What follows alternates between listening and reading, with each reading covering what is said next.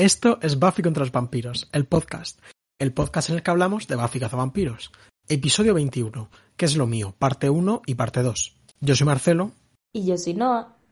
Y en este capítulo presentamos a Martin Oxon y hablamos de la familia de Beyoncé, el cumplimiento de las normas y el desprecio a la policía.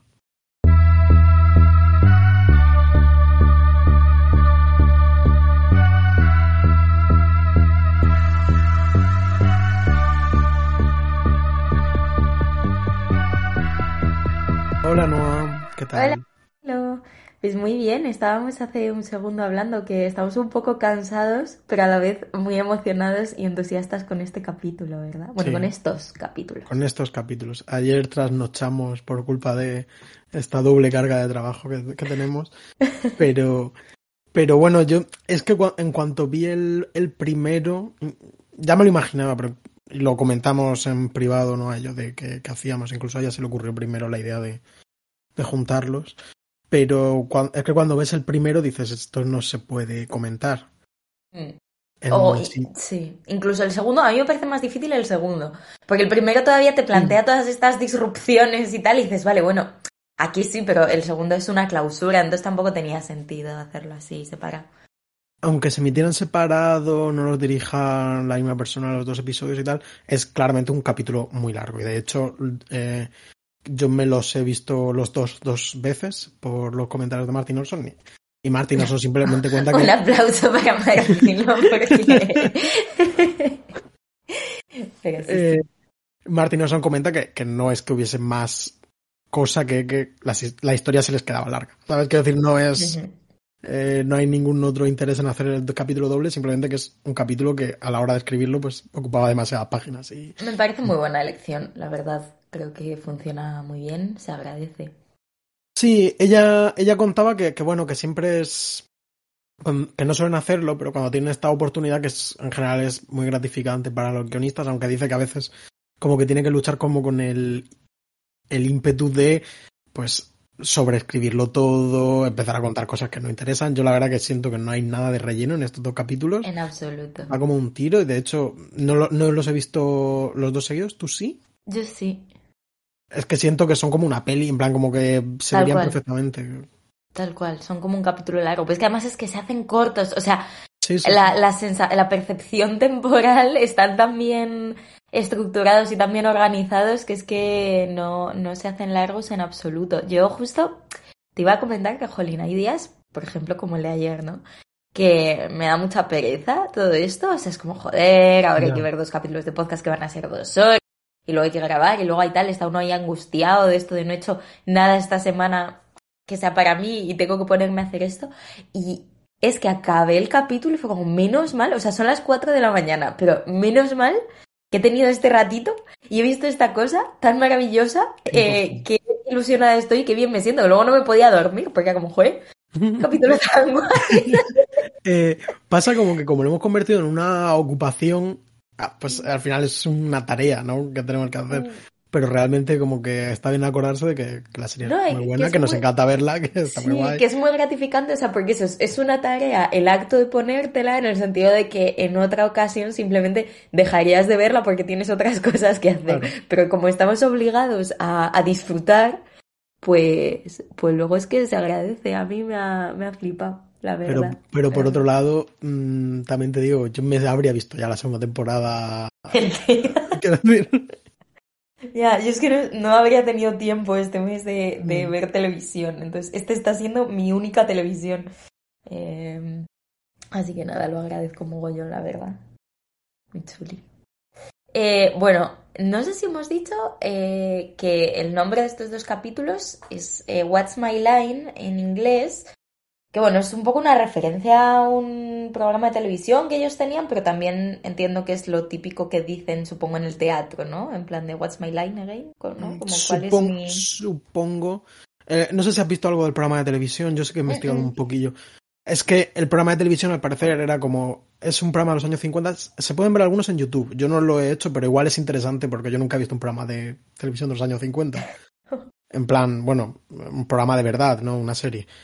Eh, pero es, iban como famosos y entrevistaban como a gente anónima, en plan iba una persona anónima y como entiendo que con preguntas de sí o no tenían que adivinar a qué se dedicaba, que era un trabajo pues raro, extraordinario. Aquí en España hace no demasiado ha habido alguna cosa parecida, en el sentido como de intentar adivinar quién de estas 20 personas es adiestrador de monos, ¿sabes? ¿sabes? Un trabajo como raro. pues ese, es el concepto. Y de hecho, eh, me parece curioso que, vi que, no sé si has visto tú o recuerdas la película de Woody Allen de eh, todo lo que quiso saber sobre el sexo pero nunca se atrevió a preguntar. Bueno, pues para quien la haya visto, hay un sketch, la película es una asociación de sketch, que se llama eh, What's My Perversion. Entonces es como que intentan adivinar cuál es la perversión extraña, unos famosos, que de hecho son gente que participó de verdad en el programa de los 50, eh, intentan adivinar cuál es la perversión de, una persona anónima. Y entonces va un poco por ahí, por el tema del What's My Line. Supongo que tiene sentido lo del esto, pero es una referencia directa a una cosa sobre el trabajo. Claramente, claramente. Además tiene mucho sentido con toda la feria de vocaciones y todas estas cosas. Sí. En, em, español, lo llamaron ¿Qué es lo mío? Que a mí me parece un título un poco raro. Ya, yo te iba a decir que Google me lo traducía automáticamente como ¿Quién soy?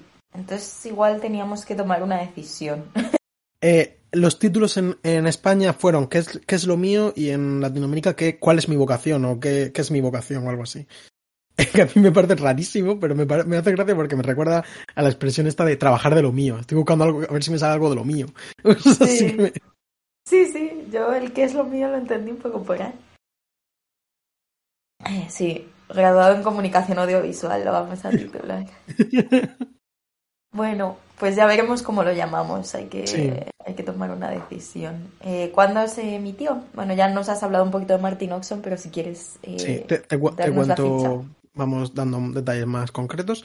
Bueno, la primera parte se emitió el 17 de noviembre del 97 y fue escrito por Martin Oxon y Howard Gordon. Eh, Howard Gordon había trabajado ya, por ejemplo, tiene 17 capítulos, ni más ni menos de Expediente X, que son bastante fuertes. Y luego ha sido productor ejecutivo y guionista en 24 y en Homeland. Eso es como lo más destacado que he visto yo, que bueno, son series con mucho éxito. Yo Homeland sí que la vi un poco y me parece que estaba muy bien. Yo 24 no la he visto, pero a nuestro amigo Luis le flipa. Tiene que ser buenísima, a mí me encantaría mm. verla. No sé si habrá habido ya todavía algún remaster HD, porque yo cuando la intenté ver sí que se veía una serie muy vieja. No muy vieja, pero de esta cosa como de digital, como de tele del 2003 que no se ve bien, simplemente. Eh, pero sí que me gustaría verla porque tiene que ser muy buena.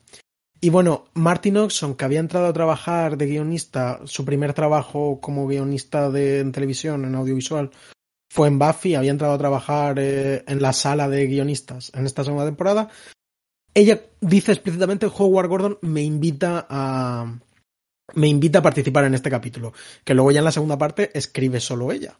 Pero entiendo que es como que le dan, el Howard Gordon este le da un pequeño empujón, que por otro lado el Howard Gordon solo escribe este capítulo. Su único crédito en Buffy. Pues muy bien utilizado su, su poder de... su influencia para sí.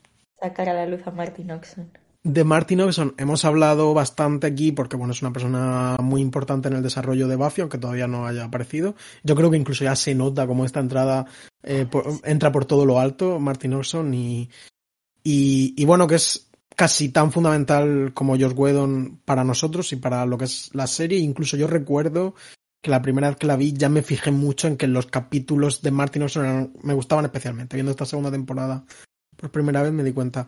Y luego, bueno, después de esto de Buffy, que escribió un montón, incluso llegó a dirigir, que yo no lo recordaba, pero dirigió algún capítulo, algún capítulo. Ha trabajado en varias series, como Anatomía de Grey, que lo comentamos creo que una vez. También, trabajó en Mad Men, tiene unos cuantos capítulos de Glee, una tal, una tal serie llamada Unreal. Unreal yo la vi, por Martin Oxon, fundamentalmente. Eh, Está interesante. Porque ella ¿Tienes algo que contar? Sí, bueno, ella había trabajado en en telerealidad, no te sé decir ahora mismo en qué programa, pero ella había estado un poco metida en algún programa, en algún reality, eh, no sé, algún reality de estos salvajes de tele norteamericana. Entonces, Unreal es básicamente una serie sobre eh, la sala de realización y un poco todo lo que implica eh, un reality del tipo Em, tipo de bachelor, de estos de hombre soltero que tiene que elegir entre un grupo de mujeres, si no recuerdo mal. eh, esas mujeres de mediana edad, pues cada una con su propia cosa y su neurosis y una divorciada y una tal y una cual, ¿no?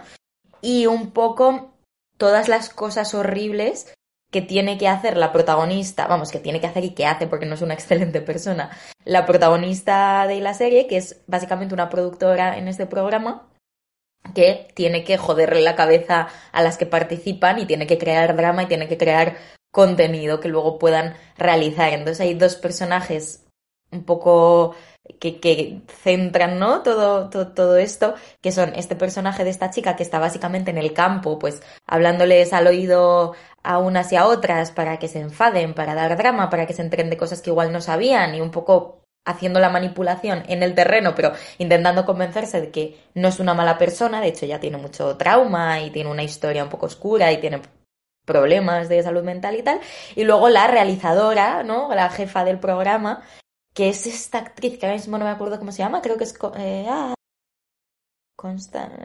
no, lo sé. Una señora muy power señora, eh, que es bastante guay.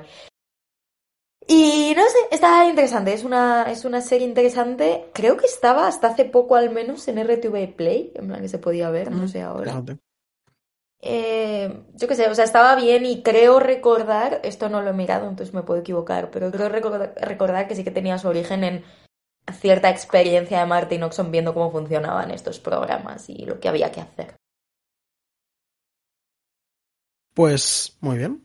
Esto igual lo comentamos ahora, estoy pensando que igual lo comentamos en los primeros capítulos. A mí sí es que me suena haber tenido esta conversación, pero, pero bueno, espero que, espero que lo, aguantéis eh, y no pase nada. Eh, ¿Qué más tenía que decir de Martin Oxon? Ah, sí. Que aparte de eso, también creó una serie llamada Dietland, que yo no he visto, que se canceló muy poco, en muy poco tiempo, pero parece que está medio bien. Diet de dieta. Sí, Dietland, sí, de, dieta. Y eh, yo creo que esta sí que ha tenido bastante éxito, Sharp Objects la miniserie de HBO con Amy Adams, basada en la novela de Gillian Flynn, que es la escritora de, de, Perdida, que yo no he visto, pero me apetece. No sabía que trabajaba Martin Oxon, pero me apetece bastante verla, siempre he tenido muchas ganas de verla. A mí me da bastante pereza, la verdad, no me gusta mucho la obra de Gillian Flynn y sus adaptaciones cinematográficas. Como que me da un poco de pereza, pero. O sea, fobia personal, tampoco tengo nada. Sí, sí, claro. No podemos olvidar que tú eres eh, anti-David Fincher, entonces. me gusta mucho Manhunter, pero es lo único que me gusta de Fincher. Y, y, luego en cine escribió una peli que se llama Just a Little Harmless Sex, que tiene una pinta horrorosa, pero que me apetece ver, que es como del 98-99, una comedia sexual eh, independiente. También escribió la peli Estación número 4. O... Hostias, esa me suena haberla visto. Esta es como el corredor del laberinto, son todas estas young adult ya no, ni siquiera post Harry Potter, post Juegos del Hambre, ¿sabes? Son... Pero espérate, había un libro, porque igual me leía el libro. Sí, sí, hay libro. Uf, ah, sí, sí, sí. Estoy casi es un poco tipo la huésped y estas cosas. Sí, sí. También el remake de Fright Night, que creo, que en español es Noche de Miedo, la comedia de vampiros que es un clásico de los 80 y que dicen que la nueva también está bien. Y dirigió y escribió la peli esta de Netflix, eh, Hasta los Huesos, creo que es en español, sobre la anorexia, que tiene una pinta absolutamente horrible. ¿no? Pintaba fatal Pintaba, fatal, pero está escrita y dirigida por Martin Oxon, así que igual está bien. Sí, todo lo que ha hecho jamás Martin Oxon es excelente. La verdad que se ha pintado fatal, ¿eh? En plan... Bueno. Yo es que creo que la empecé, de hecho. O sea, a mí me suena... Tengo imágenes de esta película en la cabeza, no sé si la he visto entera. Si la he visto polémica, además hubo mucho discurso y tal, y no sé, yo el trailer. Ya, no lo sé. Pero bueno, mala pinta, mala pinta. Además es que era muy peli de Netflix, yo lo siento. Sí. Pero bueno, si quieres te leo la sinopsis. Ah, no, que nos queda un capítulo. No, y que no ni siquiera te he comentado a, eh, eh, al director. Bueno, quiero decir, esta era Martin Oxon, la guionista esta, que simplemente hemos tenido que hacer esta introducción porque va a seguir saliendo y, y nos lo quitamos un poco de medio por decimoquinta vez. Eh, el capítulo lo dirige David Solomon, que se dedicaba, se había dedicado sobre todo a la postproducción. Entre una de sus cosas en las que fue postproductor fue eh, Risky Business, la peli de, de, joder, de, Tom Cruise. Y esto es la segunda cosa que dirige después de un capítulo de Matlock, la serie de abogados de los 80. Y eh, bueno, va a seguir dirigiendo, dirige bastantes capítulos, de hecho, de, esta serie, este es el primer capítulo que dirige, y luego va a seguir muy ligado a Josh Whedon, tiene capítulos en Ángel, tiene capítulos de Firefly, capítulo de Dollhouse, capítulo de Agents of S.H.I.E.L.D., y otras series, pero nada... ¿El capítulo de The Nevers? El, el del siguiente capítulo, sí. Estupendo. Y si quieres ya te cuento el de la, un poco del director del siguiente capítulo y, y ya está, ¿no? Puesto. Pues, pues, bueno, la parte 2 se emite una semana después, el 24 de noviembre del 97, y lo dirige un tal David Semmel, que me parece, es una casualidad evidentemente, pero que la primera parte dirige David Solomon y esta David Semmel, creo que es curioso. ya había dirigido el capítulo No mates al chico en la primera cita.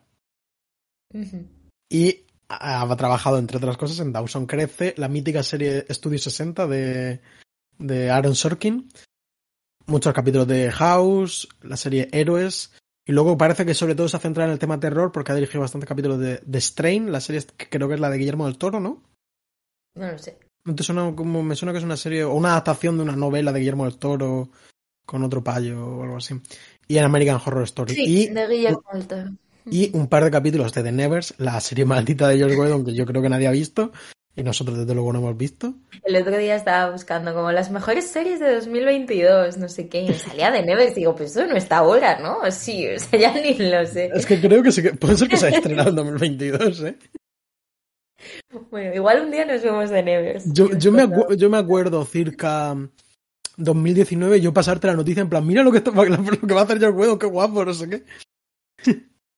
Bueno, un, un saludo para el equipo de Nevers. Eh, yo te iba a decir, ya que has dicho lo de Dawson Crece, que, que Kendra, que ya hablaremos ahora de la actriz que la interpreta, pero que se ve que salió también en Dawson Crece, yo no me acuerdo de ella ni de su personaje, pero se ve que esto pasó. Em, vale, te leo sinopsis. Por favor. Eh, venga, la sinopsis de la Buffypedia, que tiene de tagline El amor en juego, he puesto yo. Es lo at stake, es más gracioso en inglés porque está acá, pero no había que... Sí, pero está muy bien, sí, sí. Entonces dice, eh, en la primera parte del episodio, Buffy y Ángel... Dime. Se me acaba de ocurrir una, una posible no sé, es que lo sabía, sabía que lo ibas a, hackear. Un corazón atravesado. ¡Buf! Pues sí. vale. ya, de verdad. Que alguien contrate a este niño, por favor.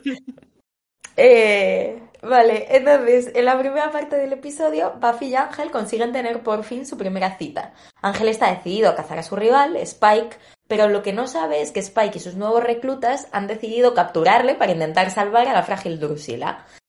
Y Buffy encuentra a su nueva aliada, Kendra. Eso está fatal. pero bueno. Es muy random, pero está peor la de Disney. Vamos, no peor, pero es como, bueno, la Disney dice, Spike contrata tres cazarrecompensas profesionales para perseguir a Buffy. Ni siquiera pues son tres. Pues te voy a decir una cosa. ¿Te gusta? A mí me parece mejor, mejor que la otra, porque el primer capítulo va de eso. La amenaza del primer capítulo es los tres cazarrecompensas.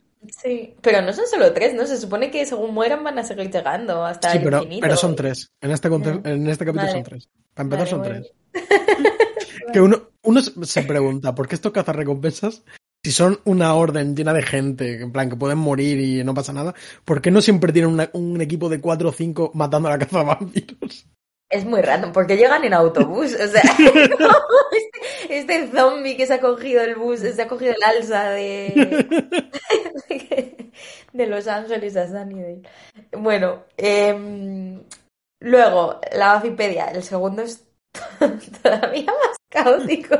El segundo dice, en la segunda parte, Buffy se enfrenta eh, de mala gana con Kendra, la nueva cazavampiros, y descubre que las dos son completamente opuestas en todos los sentidos. Aunque no tiene ganas, tiene que unir sus fuerzas con las de Kendra para salvar al hombre que lo significa todo para ella, Ángel. Mientras tanto, con Buffy de caza, O sea, esto me gusta, pero es que es muy random. Dice, Sander y Cordelia tienen que esperar en casa de Buffy, donde tienen y yo he traducido como su propio encuentro en la tercera fase, porque dice un close, un close encounter of their own kind. Eh, es un encuentro cercano, quiero decir. Sí, pero que en plan es una referencia, ¿no? Con, con, con close encounters of the third kind. Supongo, sí, claro, claro, porque no había caído en Of the Third Kind on their own, of their own kind. Claro, la película de Steven Spielberg de alienígenas. Sí, sí, sí. Em, Con François Truffaut. ¿Verdad? Efectivamente, por cierto, un saludo para eh, Godard, Depp, que no lo hemos dicho en el podcast. Es verdad, fíjate, hablamos de que se había muerto la reina y no, no hemos hablado nada de Godard. Ya, te, hubiese, encantado este capítulo. sí, eh, tiene unas imágenes. Em, y luego la de Disney dice: Buffy se une con una cazavampiros llamada Kendra para salvar a Ángel de Spike. Eso está bien. Te voy a contar una, una anécdota que me he acordado sobre mm, los resúmenes. Yo hemos hablado alguna vez de que, de que tengo como. Vale, ¿te ha dado algo? Casi me escupo el agua encima porque me ha hecho gracia la frase. Perdón. tengo, tengo como. Hemos hablado alguna vez de que mi, digamos, tengo cierta tendencia a, la síntesis. Eh, y entonces eh, he recordado ahora leyendo estas escuetas sinopsis que, que yo de pequeño en primaria pues nos mandaron a leer un libro que era como una especie de adaptación para niños de Platero y yo, de Juan Ramón Jiménez. Yo también eh, tuve que... Y entonces tuvimos, teníamos que hacer un resumen. Y mi resumen fue, un hombre tiene un burro eh, que se enferma y se muere. vale. Habría sido excelente de sinopsis de este niño. lo, contrario, lo contrario al que escribe las contras de anagrama. lo contrario a mí. ¿Quién es Jolín, pues muy bien, muy bien, pequeño Marcelo. Sí, una pequeña, anécdota, una pequeña, anécdota, de mi pasado. No, no, no, no, no, la profesora me, me no, tampoco voy a decir que me he hecho una bronca, pero me dijo que estaba fatal. Eso pensaba yo. Mándale, mándale lo de Disney Plus y a ver quién, se, ríe ahora. En la, en la época del streaming. bueno, em, ahora a ver cómo, cómo nos organizamos. Yo quería preguntarte, ¿qué te ha parecido el capítulo?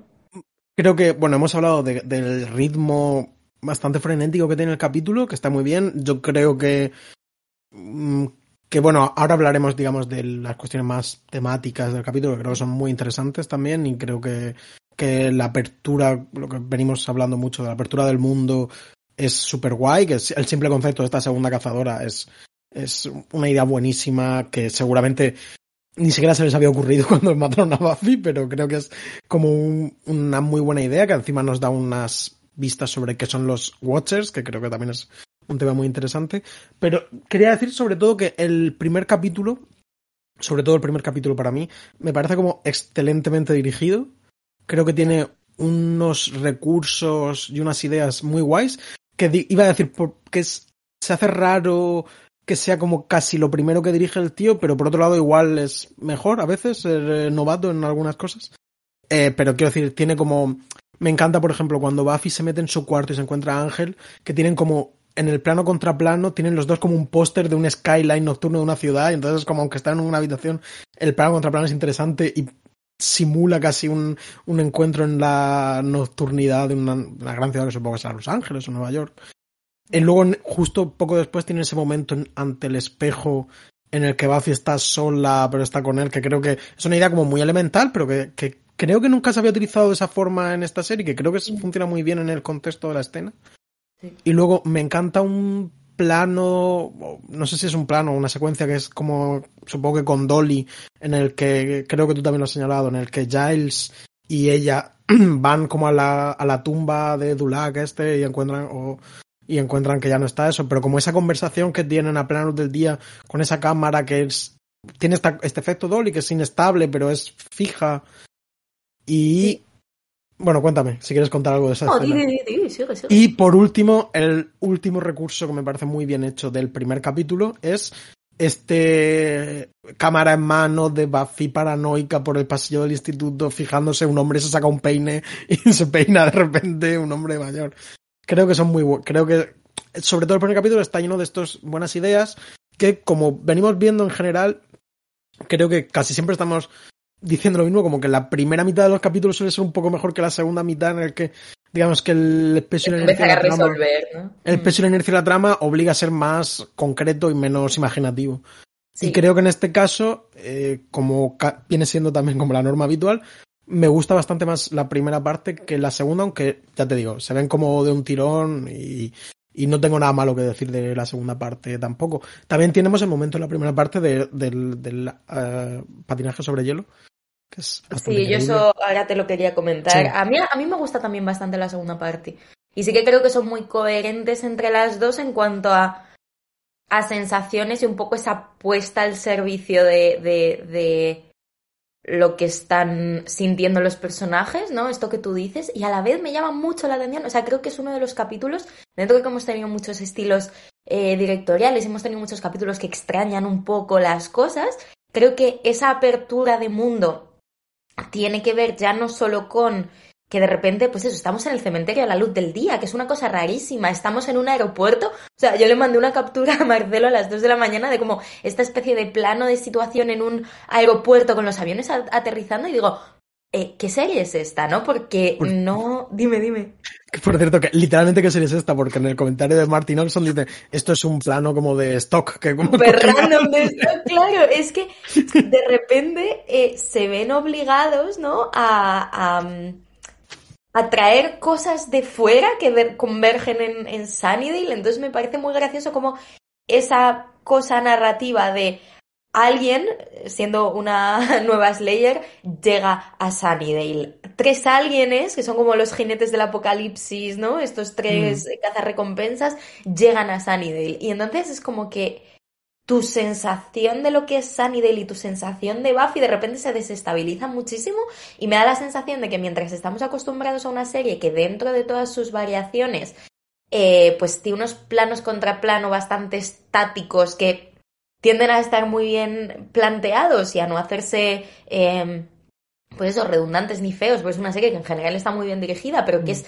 bastante convencional también en lo que se refiere al plano y a la posición de los personajes en el plano. Y tengo la sensación de que de repente este capítulo eh, los filma diferentes. Buffy está de cuerpo entero en un montón de planos en los que no suele estar de cuerpo entero. Se sientan unas escaleras y la ves entera en vez de verla solo una parte, eso, el walk and talk, este que dices, en el que van los dos andando por el cementerio de día y la cámara los sigue y es una escena larguísima en la que de repente ves cómo se mueven y ves cómo existen en el mundo de otra manera. Entonces, me parece que hay algo en la forma en la que está dirigido el capítulo que por un lado es un poco yo qué sé, esta, esta cosa, eh, no sé, me recuerda esa frase de Hamlet, ¿no? De lo de time is out of joint. O sea, algo está eh, fuera mm. de quicio aquí. O sea, está, está a punto de pasar algo. Y, y no sé, es una sensación muy chula. Y en concreto a mí, la escena del patinaje, aparte de que es muy bonita, y esta me parece que está filmada muy bonita, pero me parece narrativamente una cosa potentísima. O sea, eh, esta escena de Buffy patinando ella sola y, mm. y, y, disfrutando de algo ella sola, creo que no lo hemos visto nunca, no la hemos visto nunca conectar con su antigua vida. O sea, lo hemos oído, hemos visto que se apuntaba a las animadoras y la hemos oído protestar porque ahí no me puedo ir de fiesta con mis amigos, pero creo que no la habíamos visto ser ella misma, ella sola sin nadie mirando y entonces sin, que, Ángel esté por detrás eh, observándola en el silencio. Sí, ni Ángel ni nadie, es como de repente una escena de ella siendo libre y haciendo lo que quiere, que me parece tan emocionante que cuando de repente aparece un puto monstruo para joderle la paz, porque esto es Sunnydale y cómo te creías que ibas a tener 20 mm. minutos para ti, o sea, me parece absolutamente devastador. Yo es una de las escenas que además creo que tienen muy poca... Em, creo que hay muy pocas instancias a lo largo de la serie en las que volvamos a ver a Buffy de esta manera y me parece precioso. O sea, súper, súper, súper bonito, la verdad. Realmente sí.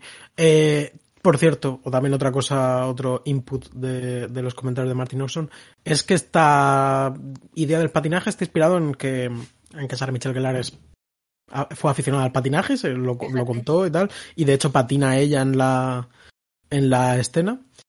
Y por cierto, cuenta que me hizo bastante gracia la idea como de que cuando están rodando, todo el equipo tenía que ir como patinando sobre hielo. Ahí no hay fotos de eso. Pues, pues no, no, no, no, lo he mirado, la verdad, no lo sé. Y sobre lo que contabas de, de, este mundo, tiene como sensación este capítulo de, de, fin, casi de fin de temporada, en el sentido como como de crossover, ¿no? Que viene una Slayer de otros, ¿sabes? De, de Jamaica o, o, lo que sea. Y, y, bueno, realmente es un capítulo doble, importante, de mitad de temporada que cambia un poco el statu quo.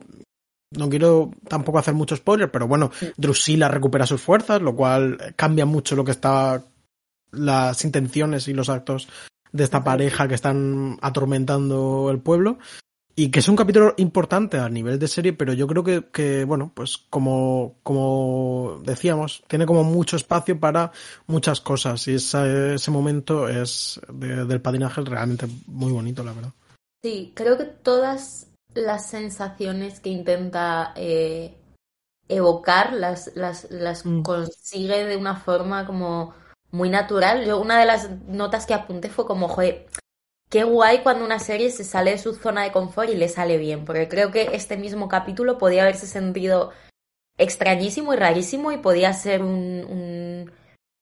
Una cosa forzada, un relleno.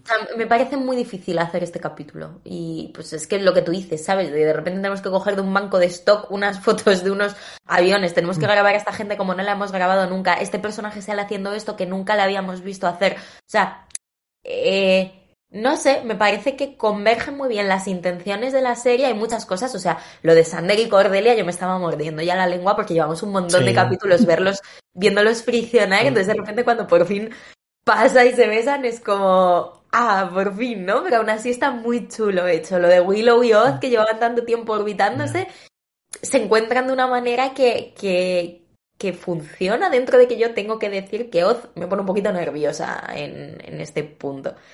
Yo eh, nunca, creo que nunca he sido un super fan de Oz, pero sé que es un personaje muy querido en general, creo que por la comunidad. Y a mí de momento tampoco me cae súper bien. Yo no lo recordaba como tan irritante, pero en plan, deja de hacerte el gracioso tuitero, que eres un tuitero, no sé, no me gusta. Bastante, bastante tuitero. en este momento. Pero bueno, sin más, o sea, es, buen chaval. Sí, en plan, no, tampoco es desagradable. Y luego yo quería, eso, resaltar dos cosas que creo que son importantes en cuanto a esto de, de la sensación, ¿no? de este capítulo. Por un lado es lo bien que da miedo cuando tiene que dar miedo. Creo que, por ejemplo, al menos a mí, la escena esta del hombre gusano disfrazado de señor que vende tal, cuando entra en la casa de la tía, de la primera tía, y se cierra la puerta y se escucha ese grito y esos gusanos, es... Me dio ¿eh? una congoja. Es una maravilla, me mm. súper, súper chulo. El, nuestro ranking de monstruos está abandonado, no tiene sentido, es absurdo, pero me vas a decir que no, no piensas que tiene. Habría, que, esto merece un, primer puesto en un ranking, este, este hombre gusanoso. Absolutamente, absolutamente. Y encima me encanta lo bien aprovechado que está. O sea, lo de darle a Sander y a Cordelia, este tío que mm. se convierte en gusanos para... Mientras Buffy y Kendra están encontrando puntos en común y tal, estos están viendo como una película de serie B, eh, apartado de todo, no se enteran de nada, eh, y es increíble, es buenísima. Sí, además me encanta la parte de es casa de Buffy, claro que va a venir. Y piensas, no, ¿eh? O sea, está en otra cosa, aquí todo el mundo le hace que está otra cosa. Además, que como que la, el, estos dos capítulos que pasan como en día y medio, una cosa así, ¿no? Es súper intenso, súper intenso. Y luego yo iba a señalar también la ternura. O sea, me parece un capítulo donde la intimidad y la vulnerabilidad de todos los personajes, pero especialmente la relación, ahora lo vamos a hablar cuando hablemos de los temas, pero Ángel y Buffy creo que nunca me han gustado más y nunca me van a gustar más juntos que en este capítulo. Me parece una cosa... Tengo una opinión, ahora luego la comentamos. Vale. No, bueno, sí, sí, luego la comentamos. Y, y última cosa, em, el tema que tú decías que no te gustaba tanto como estaba dirigido el segundo capítulo, tal, yo quería resaltar una cosa que me parece bastante bonita, que es eh, Buffy, eh, no siendo, o sea, Buffy que empieza eh, esta tanda de dos capítulos como pues como es ella, vestidita siempre estupenda y, siendo Buffy y siendo Snarky. Em, empieza tal, cual su personaje de, Scooby-Doo, creo. Sí. La de Rosa. Sí. Y se va eh, como deprimiendo, ¿no? También por mm. fuera, o sea, esta especie de, de dejadez y de crisis eh, que tiene emocional respecto a su carrera, respecto a Ángel. O sea, creo que es un capítulo en el que las prioridades de Buffy, o sea, en, la que, en el que aparece mucho como una persona porque eh, tiene que ponerse a la altura de una situación y va perdiendo cosas por el camino. O sea, creo que va perdiendo cosas por el camino y luego va reencontrándolas eh, por necesidad. Pero tengo la sensación de que hay un trabajo de la identidad de Buffy súper chulo que, que, tiene mucho que ver también con cómo la vemos. Esta escena preciosa que yo creo que ya es de la segunda parte, en la que Buffy va a esconderse a casa de Ángel y se queda dormida y, y se mete en su cama y se hace una bolita y, se duerme. O sea, hay, un, hay una ternura y una vulnerabilidad que creo que están más personajes. Creo que Spike, por ejemplo, también aparece muy vulnerable. Ahora lo hablamos si quieres, pero jo, es que es, es que es muy emocionante. O sea, me parece un capítulo que luego mm. estalla en acción increíble y es muy divertido cuando tiene que ser divertido, da mucho miedo cuando tiene que dar miedo, pero también es precioso. O sea, es uno de los capítulos yo creo más bonitos. De, y, la misma Kendra que yo recordaba como un personaje bastante menos interesante. Ah, yo igual. yo creo que yo creo que porque la primera vez que la vi me quedé con el acento que tiene, el acento este jamaicano forzado. Yo es que la recuerdo en español, yo no recordaba que tenía acento siquiera. Pues, pues yo, yo, ya lo estaba viendo. Eh, eh, en inglés cuando lo vi por primera vez, digo. Pues como que me ha parecido mucho más interesante y mucho más especial y me ha gustado mucho que apareciese y todo lo que tenía que hacer y decir. Es chulísimo. Y su arco, eh, pues eso, de un capítulo prácticamente, porque aparece como personaje y no como amenaza en el, al principio de este capítulo, pues creo que está muy bien montado. Es que si lo piensas realmente en un capítulo, la cantidad de cosas que le pasan a Kendra. Es muy buena, sí. Sí, y tiene que enfrentarse a esos eh, procesos que a otros personajes les llevan todo su arco argumental. En plan, Sander tarda dos temporadas en, y, todavía no, no, ha conseguido ser una persona medio normal, pero Kendra tiene que acomodarse a muchas cosas diferentes en muy poco tiempo. Una tía muy guay. Podemos pasar, si quieres, a, temas un poco más, digamos, más de argumento, más temáticos. Hemos hablado mucho hoy de, lo formal, que me parece bien. Siempre me gusta. Valoro mucho además tus insights al, respecto. Oh, gracias. Em, pero es verdad que normalmente los capítulos visualmente pues no están todos bien dirigidos, pero tampoco hay mucho más que. O por lo menos hasta donde yo llego no hay mucho más que comentar por lo general. Pero, pero se agradece también capítulos así que están como especialmente bien hechos, ¿no? Que parece que suben un poco de nivel la producción en general. Sí. Bueno, el tema principal del capítulo yo creo que es desde el título es como el tema de la vocación, el trabajo de Buffy como su ocupación a futuro que es ser cazadora y que eso le, le borra cualquier otro tipo de, de, posibilidad de futuro. Como bifo, como tú bien dices. y yo apunté ahí, ¿no? Lo de la crisis del futuro cancelado, ¿no? en plan, le estás pidiendo a esta tía que haga cosas que no tienen ningún sentido para ella porque porque su futuro, y, y, esto no se dice, pero yo creo que late ahí todo el rato. En plan, Buffy va a estar haciendo esto hasta que se muera y es probable que se muera. No, no, no está, hecha para, no está hecha para vivir tanto tiempo. Mm. Ni mucho menos. Quiero decir, y, y, y, queda evidenciado con Kendra que es esencialmente un arma humana, ¿no? En plan, no es una persona o hasta que no llegas a Nidel no está conceptualizada como una persona, es una herramienta en manos de, de, de su vigilante. Por otro lado. Me recuerda a este juego de, muchas veces los TVOs de superhéroes, así tipo Marvel y tal, de como esta idea del doble, que es parecido a ti, pero a la vez es muy diferente y le faltan cosas y, de repente se encuentran y mm. tenéis que gestionaros. Y cuando, se encuentran, eh, Buffy, digamos que por un lado siente como mm, celos y, y, se siente un poco mal porque siente que ella está siendo una mala cazadora frente a esta cazadora que es, entre comillas, perfecta. Eh, o perfecta sobre el papel. Pero por otro lado, también esto le parece que le despierta la eh, posibilidad, la imaginación de, oye, ¿y por qué no se queda Kendra con el marrón y, me, y yo me dedico a otras cosas, no? Que al fin y al cabo si soy peor y, y soy menos eficiente y tal. Entonces esto me parece muy interesante, eh, sobre todo en el marco de este mundo de las carreras que en el que Sander por lo que sea es funcionario de prisiones yo tengo que, con un, mientras estaba haciendo el viaje de estudios de segundo de bachiller, yo no, no conocía mucho a mis compañeros del instituto. Y entonces estuve hablando un poco con uno y le dije, ¿qué, ¿tú qué habías pensado hacer? No sé qué, en plan, como, ¿qué te quieres dedicar cuando terminemos el bachiller? Y él dijo, voy a sacarme las oposiciones de funcionario de prisiones. Era como su, su vocación también, pero me pareció raro como... No, no, le pregunté, dijo, no, me, me, me, parece un buen trabajo y tal. Y ah, pues mira. Quiero decir, como que, que hay gente que tiene esa vocación realmente. lo que te quiero decir. Gente a la que ver Zelda 211 le, le cambió la vida. Eh, y bueno, Willow tiene este papel eh, que la verdad que yo pensé lo mismo que tú. Cuando entran los eh, hombres de negro, pensé que eran hombres de negro. Es otra vez funcionarios del Estado oscuros, tipo los que salen en La Chica Invisible, ¿no? Que vienen aquí a reclutarla. Yo pensé 100% en La Chica Invisible y pensé, la quieren reclutar pues en alguna agencia secreta, ¿no? En plan... Mm. Pero no, es solo una empresa. Quieren a alguien que programe súper bien y que se meta en una consultoría.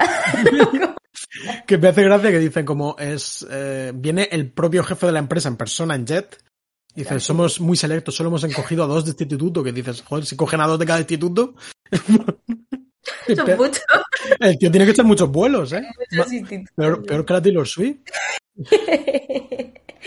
Sí, eh, también está bastante curioso eh, el rechazo de Oz a cualquier tipo de trabajo, ¿no? Que es un rasgo que dirías que en cualquier otra serie sería un, un deal breaker, ¿no? De como, mira, este sin futuro, en plan, ¿no? Incluso para, en algunos momentos, como hemos visto a Willow. La propia Buffy, claro, sí, sí, justo, justo. Yo estaba pensando en el capítulo de las llenas, ¿no? Esta idea del mm. que no estudia simplemente es... Vas a trabajar en una pizzería. Pero, aquí se nota, supongo que estábamos en, en, aquel momento de como revival del, del punk MTV, eh, este rollo, y entonces querer simplemente tener un grupo y bailear, pues eh, era una cosa bastante guay. Entonces tenemos interesantes conversaciones sobre Abajo el Trabajo y sobre ACAB. Sí, este sí porque me, me, me, sorprende mucho la, el rechazo total que tiene el trabajo de policía en este, en este capítulo por parte son vagos, maleantes y comen donuts. Eh, sí, de hecho luego el, la policía es la sicaria. sí. sí, Que, por, que por cierto, contaba Martin también que, que, que la, el, momento en el que aparece la policía eh, como que dice que ya no, dice, ya esto ya lo podríamos hacer, porque al parecer se puso muy serios después de Columbine. Esto hay que acordarse de previa, es previa a Columbine y desde entonces los tiros, en, los tiros en un instituto son complicados. Buffy, la serie, tendrá su propia aproximación a los tiroteos de instituto. No sé si recuerdan ese capítulo. Pues ha hecho, ha hecho que no con la cabeza. Pues está muy bien. Y creo que de hecho coincidió más o menos con Columbine y una movida como que lo tuvieron que, retrasar o algo, así. me quiere sonar ahora esto, pero no sé. Sí, ya, la verdad que mm, me sorprende muchísimo. De repente se pone la tía pegada, tío, como hostias. Además, volviendo a ver el capítulo por segunda vez, que me he dado cuenta que en este plano que hemos hablado de Buffy paranoica por los pasillos aparece la policía en ese momento. Eh, un pequeño foreshadowing de, de lo que iba a pasar. Y, y, bueno, Kendra simboliza un poco la, digamos, la perfección supuestamente de, de, una cazadora y la diferencia que tiene con Buffy, que pues, como ya sabemos, tiene un grupo de amigos, conoce perfectamente su identidad, que le ayudan, que eh, trabajan con los vampiros. Buffy por, con frecuencia va por su cuenta y no hace caso a Giles y tal. Y también vemos como la rigidez del código del, del vigilante, que, cuya existencia creíamos que era inexistente. al final es una norma. Yo había apuntado dos fricciones que me parece que provoca la, la llegada de mm. Kendra, que me parecen interesantes, que es lo que tú estás diciendo, ¿no? Eh, por un lado, esta especie de enfrentamiento entre emoción y razón, ¿no? O sea, Kendra es eh, pura norma y es pura, eh, pura puro razonamiento de, de, lo que está bien, de lo que está mal y un poco de lo que hay que hacer pragmáticamente para conseguir tu objetivo. Y ella ha tenido que apagar, porque le han enseñado a apagar sus emociones, todos sus vínculos y todos sus juicios em, instintivos que no tienen que ver con la simple pelea y pues lo que tú dices, ser una, una herramienta que corre hacia un fin. Eh, Buffy es, y lo llevamos viendo todo este tiempo, es pura emoción y en un momento dado tienen esta conversación sobre es que tus emociones son una herramienta y yo sin mis emociones no sería la buena cazadora que soy, que creo que eso también es un despertar que tiene Buffy a lo largo del propio capítulo al pelear con, con, con Kendra y al trabajar con ella, se da cuenta de que ella misma es muy buena cazadora porque tiene un fuego y porque se preocupa. Son todas estas cosas que ya sabíamos, todas estas cosas que a Buffy la hacen mejor y que yo creo que de forma un poquito alegórica, muy claramente, em, lo que está dibujando es esta... Eh, y me parece muy interesante además cómo de repente vemos en otra luz todo el trabajo que ha estado haciendo Giles y el tipo de mm. vigilante que ha sido que queda muy demarcado por esta figura de el otro vigilante patriarcal un poco, ¿no? Esta especie de eh, persona que, que, aplica la regla de, y aquí es donde viene la otra tensión que creo que está clara, entre tradición y reforma. O sea, eh, Kendra viene de un entorno absolutamente conservador en el que es educada siguiendo un libro, eh, y entonces toda esta figura de, de la cazadora y de el vigilante creo que adquiere una dimensión fundamentalmente religiosa. 100%. Eh, es, una orden religiosa que nosotros no lo habíamos percibido como tal, pero que muy claramente, eh, pues eso, tiene, tiene esa eh, forma. Y ella, dime, sí.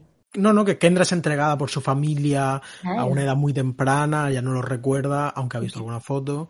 Tiene prohibido hablar con chicos, tiene prohibido relacionarse de cierta manera, tiene que dedicarle unas horas de estudio a ser una cazadora, o sea, ella es ofrecida a esta, a esta causa y a, y a esta vocación que, llegados a cierto punto, ha hecho suya. Pero me parece que esta fricción que se produce entre las dos y entre las formas que tienen las dos de ver la vida es muy, muy interesante. Claramente está empleando esos códigos. Y en este sentido es que además me recuerda mucho a, mi propia experiencia, como un poco este viaje, eh, o sea, estas sensaciones que, que experimenta Buffy y un poco esta tensión entre ser como los demás y, estar asimilado a tu contexto, manteniendo la diferencia de la que no puedes escapar, ¿no? Que es, que es lo que te constituye, pero a la vez intentando conciliarla con lo demás y haciendo concesiones y me recuerda mucho a pues eso esa especie de dicotomía entre pues yo tengo una parte de mi familia no que es muy religiosa y cuando tú eres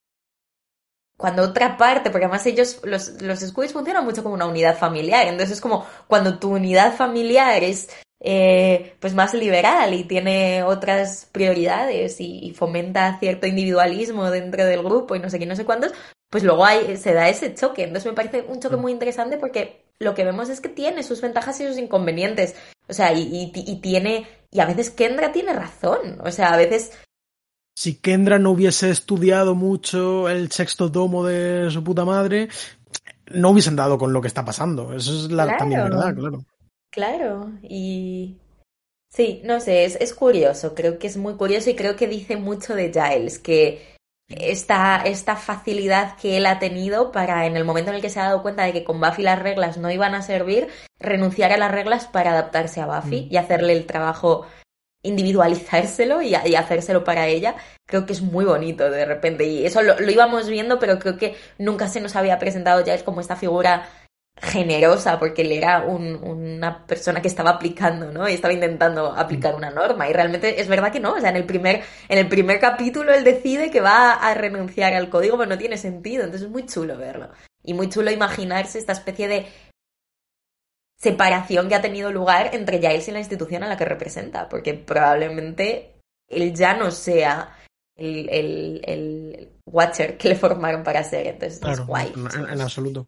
de hecho, se, reformista dentro de la iglesia de los Watchers no tenemos muy claro cómo funciona el mundo de los Watchers. Igual, luego explican más cosas. Yo la verdad que no me acuerdo de, digamos, los funcionamientos internos. Hay una oficina en Londres que en un momento dado se ve comprometida. Sé que, hay una oficina, sí. Pero es raro pensar como que ha aparecido otra cazadora de vampiros, sí. Por lo que sea. no, no, se han, puesto en contacto entre ellos ni nada de eso. Mm, aunque uno piensa que es que la triste realidad es que seguramente pasa contigo. salvo el contexto de Buffy, eh, las cazadoras duran 15 días. Entonces, eh, no. Hay muchas cosas que no, que no hacen. Por ejemplo, no les pagan. Que es, no pasaría nada porque recibes un sueldo. Eh... Ya siempre la mantienen en el convento, pero es verdad, ¿no? O sea, realmente está muy mal. A ver, yo esto creo que simplemente es un desinterés, pero que está muy mal estructurado el, el mundo. Si realmente fuese un sistema, obviamente habría mejor comunicación y supongo que habría un, sueldo y supongo que habría un, unas cartas que te llegan de vez en cuando, mm. un, congreso. sí, métodos de asesinato, pero bueno, se haría una serie menos entretenida quizá. ¿O no? claro. Quién sabe, ojo al spin-off sobre el, el comunidad de los Watchers. La burocracia. Y, y bueno, finalmente mm, me gusta como la, la aceptación de Buffy de que ser cazadora es simplemente lo que es ella, ¿sabes? En plan, como no es una ocupación, ¿sabes? Es eh, transversal a todo, a todo su ser y a toda su identidad y no tiene más, ¿sabes? En plan, es como... ¿Qué es la diferencia entre ella y los demás? Los demás son gente que va a tener un trabajo. Ella es la cazadora. No es un trabajo, es quien es y está. Exactamente. Y esto es una escena bonita en la que Kendra le dice que lo ha aprendido de ella. Y es, a mí me, parece emocionante. Es una relación preciosa. Si quieres, podemos saltarnos un punto y, un segundo porque creo que es pertinente a esto que tenías apuntado, ¿no? De doble enemies to lovers. que por un lado tenemos el obvio de Sander y Cordelia, pero también está lo de Buffy y Kendra. O sea, es muy bonita esa. Sí, porque acaba, empiezan odiándose. Bueno, hemos hablado de que los celos de Buffy, porque Kendra, pues a Jace le encanta. Eh, los de Kendra porque que hace una cazadora liándose con un vampiro. Claro, y que, y Kendra como desprecia en, gran medida el, estilo de vida de, de, de, Buffy. Y luego tenemos el otro Enemy Lover, muy importante, que es Sandra y Cordelia, que hace también de este capítulo un capítulo importante, porque aquí ha pasado algo. Me encanta esa música que suena cuando se besan.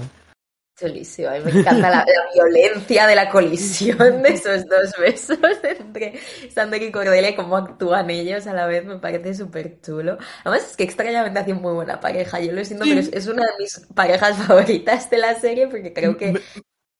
Continúa. No, eso, que creo que, que la vida siempre los junta porque tienen los dos un papel eh, muy parecido, porque los dos son personas, los assets de los dos, ninguno mm. de los dos tiene una habilidad particular más allá de ser quien es y querer ayudar porque le ha tocado estar en ese momento, en ese lugar. Entonces me parece que de forma natural acaban siendo siempre los dos que quedan en la fiesta cuando todo el mundo se ha ido. Entonces me gusta mucho ese, ese encuentro. Me gusta cómo lo van medio avanzando eh, y, y, cuando empiezan a entrar en, en la casa de Buffy, eh, hay un momento en que están así como picándose, bueno, ese rollo, ¿no? Ligar picándose. Eh, pero como que, como que Sander le dice, mm, en plan, no me estoy metiendo contigo, te considero un, una rival digna, ¿sabes? En plan, no, no es, es un juego que estamos jugando, pero no es que yo te odie, ¿sabes? Sino que simplemente tú me, tú me, me lanzas mierda a mí y yo te la lanzo a ti, ¿sabes? Y me parece como bonito esta idea de, no es que se lleva, real, como que la serie te avanza que no es que se lleven mal, ¿sabes? No es que se odien ni tal, sino que simplemente se entretienen. Gusta mucho meterse con el otro, claro. Es que yo creo que es eso, son muy estimulantes el uno para el mm. otro. Eh, les, se inspiran creativamente, o sea, las, las, cosas que se sueltan mutuamente son increíbles, unos, son barras todo. Sí, sí, muchas eh. barras. Eh, Quiero decir que creo que no es eh, un rollo como tóxico, sino un rollo como de es un entretenido, igual un poco kinky, pero es un rollo. De hecho, yo creo que eh, vamos a ver más toxicidad en el futuro. Eh, o sea, esta me parece una relación bastante equilibrada dentro de que, bueno, o sea, se puede argumentar, pues que sí que hay como una un desdén o un desprecio en Sander hacia Cordelia, ¿no? Esta especie de misoginia pequeñita, pero yo que... Pero, pero, sinceramente no creo que Cordelia desprecie menos a Sander, ¿eh?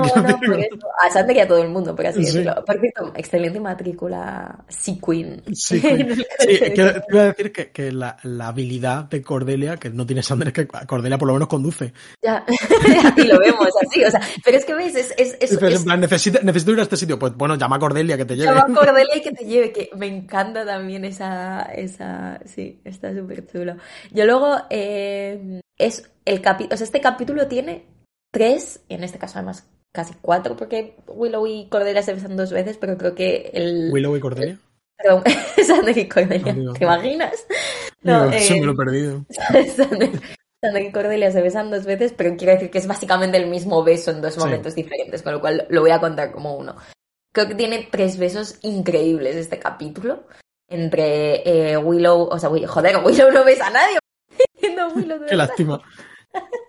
entre Ángel y Buffy, eh, Drusilla y Spike y eh, eh, Cordelia y, Sander. Y quería hablar un poquito más de estas relaciones románticas que vemos desenvolverse, en concreto la de Ángel y Buffy y la de Spike y Drusilla, porque creo que dentro de que lo de Spike y Drusilla es un poco una continuación de lo que ya veníamos viendo, que es este Spike muy preocupado por salvarla y por ayudarla y muy vulnerable a su alrededor, etc. Em, sí que hay algunas correspondencias con lo que vemos entre, entre Ángel y Buffy, sobre todo volviendo, además quiero que me des tu opinión, la que me has avisado que tenías. Yo creo que este es un capítulo maravilloso para la relación de Ángel y Buffy. Creo que la vulnerabilidad y la ternura que muestran ambos es súper creíble y súper potente. Me flipa ese beso de Buffy a Ángel con la cara de vampiro cuando le dice, ni siquiera me había dado cuenta cómo está grabado, qué bonito. O sea, es que es, es que es precioso, es que se quieren muchísimo y lo ves en todo el capítulo. Mm. Está Ángel cuidándola, ofreciéndole lo más parecido que puede conseguir a un mundo en el que ella puede ser feliz y, ella a la vez salvándole y priorizándole constantemente. Y, y, joder, los ves por primera vez, ya no es, ay, me gusta este chico, ay, creo que tal, son una pareja súper sólida y, y, súper incuestionable, que sinceramente, es que son novios y además muy buenos novios, o sea, joder, es precioso, es que es precioso y me encanta la inseguridad esa de Ángel que nunca habíamos visto, que es donde te digo que creo que se equipara un poco con Spike, o sea, eh, Ángel está muy inseguro de, de, no ser lo suficientemente hombre en el sentido de humano para Buffy. Entonces él no quiere, tiene mucha vergüenza de su cuerpo, tiene mucha vergüenza de su rostro y no quiere que Buffy le vea así. Y esa vulnerabilidad creo que es un poquito em, homóloga a la de Spike enfrentado a la figura de, del no ser lo suficientemente vampiro, lo suficientemente mm. malo y lo suficientemente eh, eso duro como fue Angelus eh, de cara a Drusilla, como que siento que esa humanidad de Spike, que también vamos viendo en muchos capítulos, que Spike no es exactamente como los otros eh, vampiros, eh, creo que cuando Buffy hace este speech sobre que las emociones son lo que te constituye, lo que te ayuda y son una herramienta y las pone en valor, inmediatamente nos cortan esta escena en la que está Spike siendo el vampiro emocional frente a este otro vampiro que también tiene emociones, pero que en este caso está jugando a, a, despertar su inseguridad. Entonces mm. creo que también se crea una kinship que ya habíamos visto en algún momento, pero que aquí se refuerza un poco entre esta figura de Buffy y Spike, por así decirlo. O sea, creo que Spike y las emociones de Spike tienen un papel muy destacado en toda esta cuestión. Muy interesante. Mucho texto. no, que va. No, quiero decir que estoy de acuerdo con todo. Realmente es eh, en este capítulo Spike se muestra como completamente vulnerable y su relación es, es una pieza muy clave del capítulo porque todo lo que pasa es por este ritual en el que Spike pretende devolverle la salud a su, a su querida Drusilla. mi opinión sobre este capítulo y la relación Ángel y Buffy es que en general siento que se habla de la relación Ángel-Buffy en comparación a otras relaciones de la que tiene Buffy en la serie como una relación como muy limpia, muy pura, eh, muy adolescente en el sentido como de como muy casta, ¿no? Por así decirlo, eh, Ángel pues es una persona pues eh, como un, un, un buenecillo, ¿no? Quiero decir, no, no tiene... Pero veo que y ya lo hemos visto alguna vez, pero veo que hay algo muy kinky en, en su relación cuando eh, ya le ofreció el cuello en su momento y, de hecho hablamos en, el capítulo Ángel, de hecho hablamos y, y la propia Martina que se lo cuenta aquí, que fue como el, su momento que le cambió la forma de ver la serie cuando en el capítulo Ángel Buffy le ofrece el cuello.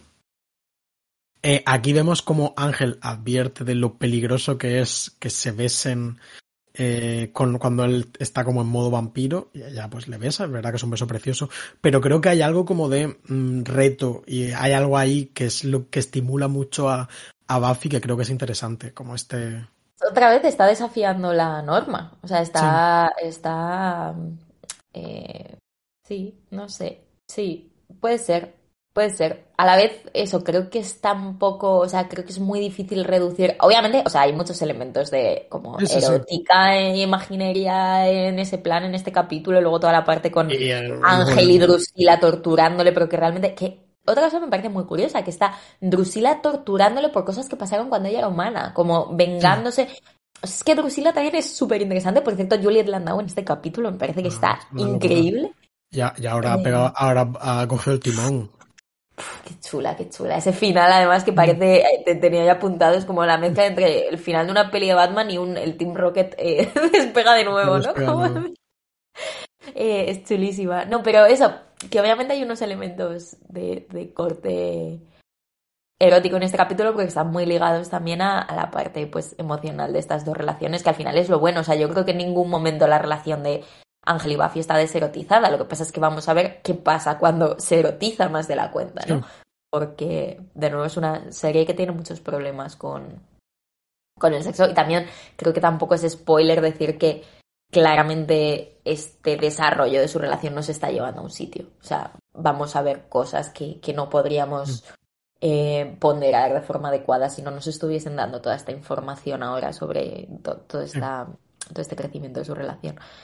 Pero bueno, creo que es eso, creo que el cuidado eh, es una parte muy importante de este capítulo. Creo que em, Spike cuida mucho a Drusilla eh, y, y, siempre prioriza, es como cuando lo del chantaje del capítulo este en el que estaban en el mm. club, siempre prioriza salvarla a conseguir lo que él quiere. Y aquí otra vez, o sea, rompe el ritual antes de tiempo porque lo importante es huir con ella, lo importante es protegerla. Es absolutamente vulnerable y transparente respecto a, respecto a cuál es esa prioridad. Y yo creo que con Ángel y, Buffy lo mismo, se están constantemente cubriéndose las espaldas. Y no sé, es muy bonito, es que es muy, muy, muy bonito. Eh, Jo, qué capítulo más bonito, es que me gusta muy mogollón. Me gusta mogollón. Muy, muy chulo, yo también lo he disfrutado mucho. Y bueno, yo creo que ya si quieres, pues podemos hablar de, de, Bianca Lawson, que es eh, la actriz que interpreta a Kendra. Sí, iba a decir que como Juliet Landau, que ya hablamos de que ya era un poco... Eh, justo estaba, me ha hecho gracia, porque justo estaba viendo esta mañana, mientras desayuno y estas cosas, me pongo vídeos de YouTube, un poco lo que suban. Y yo estoy suscrita a un canal que creo que no ha salido todavía en este podcast, que se llama The Financial Diet, que es como esta señora americana que hace vídeos de economía doméstica, pero mm. ella es como un poco piji, pero piji en plan working class. O sea, es lo que igual nosotros entenderíamos como piji, pero que para el estándar de vídeos de emprendedores en Estados Unidos es súper, como súper, súper de izquierdas y súper abajo los ricos y no sé qué, tax de rich y tal. Y, entonces esta tía ha hecho un vídeo sobre los nepotism babies, como los, los, hijos del nepotismo y la manera en la que están impregnando, como si fuese una cosa de ahora, ¿no? La, la cultura popular de masas y tal. Mm. Y estoy pensando que en este capítulo tenemos dos nepotism babies que son maravillosas, que son Juliet Landau y em, la propia Bianca Lawson, que hace de Kendra, que su padre es Richard Lawson, que es un actor que hizo muchas mucha tele de género y, que sale en la peli de Poltergeist y sale en V, la, famosa serie V. Y su madre es también medio actriz y cantante, se llama Denise Gordy, que no es tan famosa, pero eh, que ella, Bianca, es eh, sobrina, bueno, no sé si la madre o ella, pero bueno, que están emparentadas con el fundador de Motown, que es bastante loco y no has apuntado el, vínculo familiar más demente de, Bianca Lawson, que es que su padre Richard Lawson está casada con la madre de Beyoncé. o sea, que yo eso no lo sabía, ¿en serio? Es, hermanastra de Beyoncé Knowles y, las hermanas de Beyoncé, que también son incluidos pues, Seza, ¿no? Seza, ¿no? Supongo que... Qué fuerte, qué fuerte. Sí, sí. Lo que no, lo que no encontré yo es la, la fecha de nacimiento de Bianca Lawson. Es una cosa de estas. Pero, como para ver, porque digo, no sé, en qué momento, como me interesaba ver qué clase de relación podrían haber tenido familiar, o si simplemente se han casado a la vejez. 20, 20 de marzo de 1979, ah, 43 años. Esto Bianca, digo. Bianca, vale, pues es un, es un poco mayor que, que Beyoncé. Mm. Eh, iba a decir que otra cosa graciosa de Kendra es esta cosa de no tengo apellido, ¿no? Como Cher, que luego sí que acabaría saliendo, pero...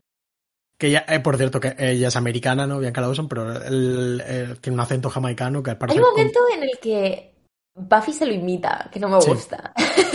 es un poco envejeció mal. Eh, sí, pero bueno, ya envejeció mal el, simple concepto de ponerla, contratar a un payo para que, que esto es verdad, un tío que, que le que le enseñase a hablar con ese acento, ¿sabes? Un poco raro, pero bueno. Pero bueno, no todo puede ser perfecto. Claro. eh, ya está muy bien. ¿Y más cositas de Bianca? Eh, bueno, pues he visto que tú has apuntado aquí eh, las series que son. Si quieres, cuéntamelas. Si has visto algo. Yo he visto una peli en la que sale ella. Yo no he visto absolutamente nada. Bueno, o sea, sí, he visto Dawson Crece, pero no me acuerdo. Pero bueno, en un montón de cosas se ve que, o sea, antes de Buffy tuvo recorrido en alguna serie pequeñita y en algún. Bueno, lleva haciendo anuncios desde que era pequeña, es que al final es un poco esta gente que nace en este mundo. Y luego ha tenido una carrera que sin despuntar mucho ha sido bastante consistente. Eso salió en Dawson Crece, salió en La vida secreta de una adolescente americana, que yo esto creo que he visto algo, pero no me acuerdo. Salió en The Vampire Diaries, en Pretty Little Liars, en Teen Wolf, donde ya entiendo que al ser series posteriores, pues ya entra un poco en el papel de Casi cameo, ¿no? Bueno, no cameo, pero está, pues, sí, esto de hace del director, ¿no? Un poco, o sea, no lo sé porque no lo he visto. Por cierto, vi Do Revenge, buena peli, sí. ¿Te gustó, no?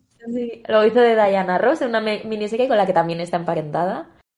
Y, y luego, por autorreferencia, eh, sale en The Feast of All Saints, que no sé cómo se traduce al, al, español, no sé si está traducido, pero es una adaptación cinematográfica que hicieron de un libro de Anne Rice, la autora de Entrevista con el vampiro.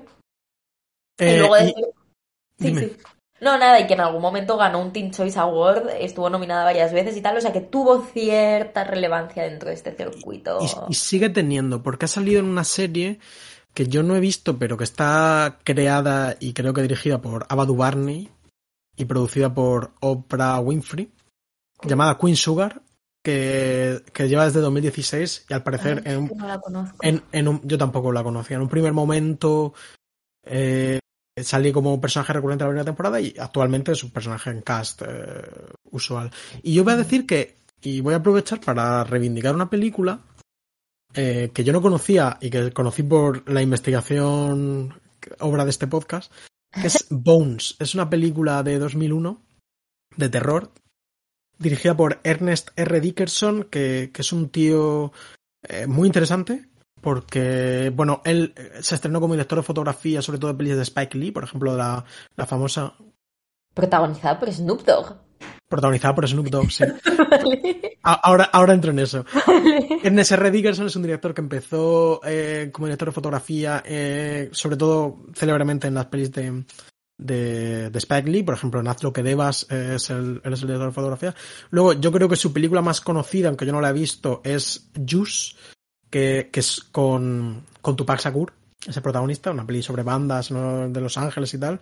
Y esta es una peli de terror en la que, Snoop Dogg es como un pimp de los años 70 al que asesinaron y entonces vuelve para vengarse de la gente que asesinó. Un poco pesadilla en el Street y tal. Chulo, ¿no? ¿Cómo? Qué chulo. La peli es... Yo tampoco la recomendaría como con los ojos cerrados a cualquier persona, pero creo que es muy chula y que merece mucho la pena verla, sobre todo por esta especie de mezcla del mundo en un poco de yalo, eh, un poco como de terror de estudio, pero mucho, muy mezclado también como con la cultura del hip hop. Eh, eh, y con la cultura negra en general. Pero la otra también sale Pam Grier, es una de las protagonistas. Y Bianca Lawson tiene un papel bastante más importante de lo que parece en un primer momento. Y es, ella lo hace muy bien, está estupenda. Y bueno, el Ernest R. Dickerson, este también recomiendo, ya que estoy, una peli que vi que es eh, El Caballero del Diablo, que está en Netflix. Eh, Otra peli de terror, una spin-off de la serie Tales of the Crypt, que es la que estoy viendo ahora, que te conté el otro día. Que, Pues todo esto viene porque investigué a la Bianca Dawson y me interesó esta película protagonizada por Snoop Dogg. Así que bueno, si queréis ver como mm, terror de principios del siglo XXI, eh, con... Terror hip hop, o sea... Terror hip hop con cosas bastante interesantes, pues sobre el tema racial y, también apuntes estéticos bastante chulos. Yo recomiendo este par de películas. Yo en el look antes de cuando sale Kendra la primera vez con la gargantilla esta y con el tal, pensé en Alilla, que habíamos hablado de ella en otro capítulo porque mm. salía, pero pensé mucho en esta estética. Sí eh, hip hop era como que es muy diferente el, el rollo que lleva Kendra que del rollo que llevan como el rollo preppy high school de 100%, 100%, como es un... Ya son los 2000 penetrando en la serie muy fuerte. Eh, que graba todo el, capítulo con la tripa descubierta, eh, incluso se le ofrece un papel de modelo en un momento. Ah, hemos hablado, que no hemos hablado que aparece el personaje Willy, que es un personaje muy querido sí, es este, por todos. Este bartender de... Esta rata traicionera. Sí al que seguiremos viendo. Bueno, simplemente es eso, como que como la he visto. Poco las cloacas, mi deseo de quiero ver las cloacas de esa quiero ver dónde van los vampiros cuando necesitan algo. Pues Willy es el hombre que te ayuda. Eh, y nada, que como me gustaron mucho estas dos pelis, porque quería recomendarlas y ya está, que tienen una relación tangencial con Buffy. Muy bien. Eh, si quieres, dime la cuenta de muertes. Sí, te cuento quién se ha muerto. Se muere un vampiro destacado por Buffy se muere la señora Callis, eh, que es el nombre de la mujer que le abre la puerta a Norman Feister, que es el hombre la, La, vecina de, de Buffy. sí, la vecina. Octarus, em, que es el que ataca a Buffy y ella le, le, le corta el cuello con su con su patín, que es algo que se ve venir, pero aún así es muy satisfactorio. Sí, yo también, yo también puse algún comentario. sabía, que, iba a pasar, pero lo agradezco. Me faltó sangre cuando cae, como que son muy Martin Oxon contaba que, que ya lo había escrito como si fuese la cosa más sangrienta del mundo, pero que en la tele pues no se puede No les dejaron, ojalá.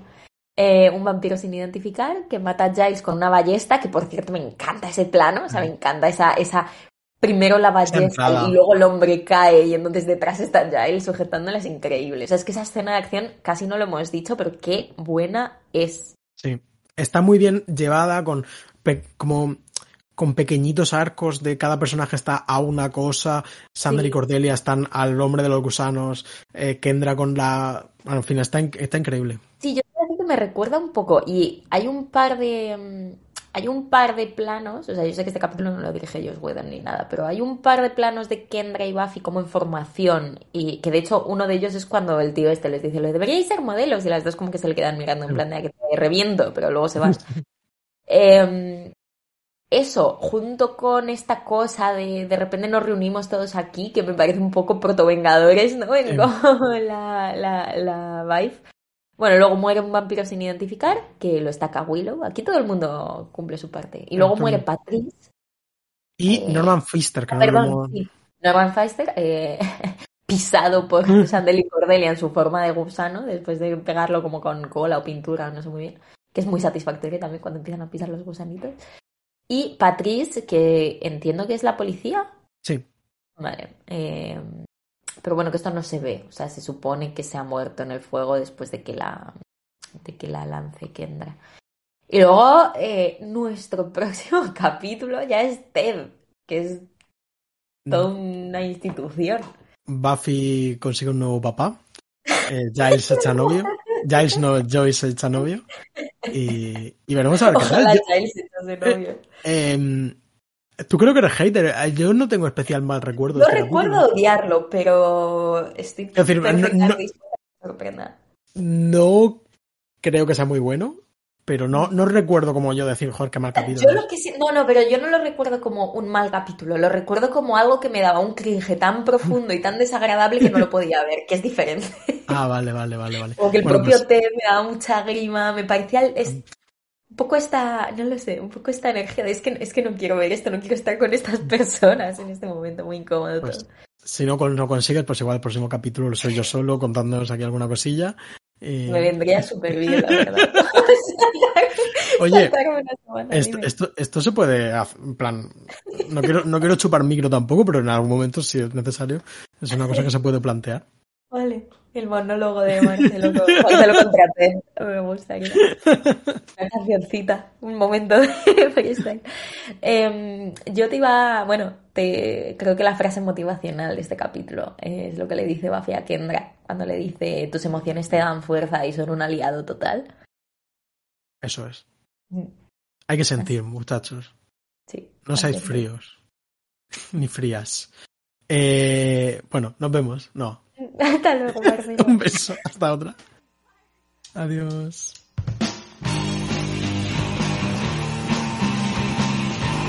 Buffy contra los vampiros es un podcast de Marcelo García y Noa Benalal.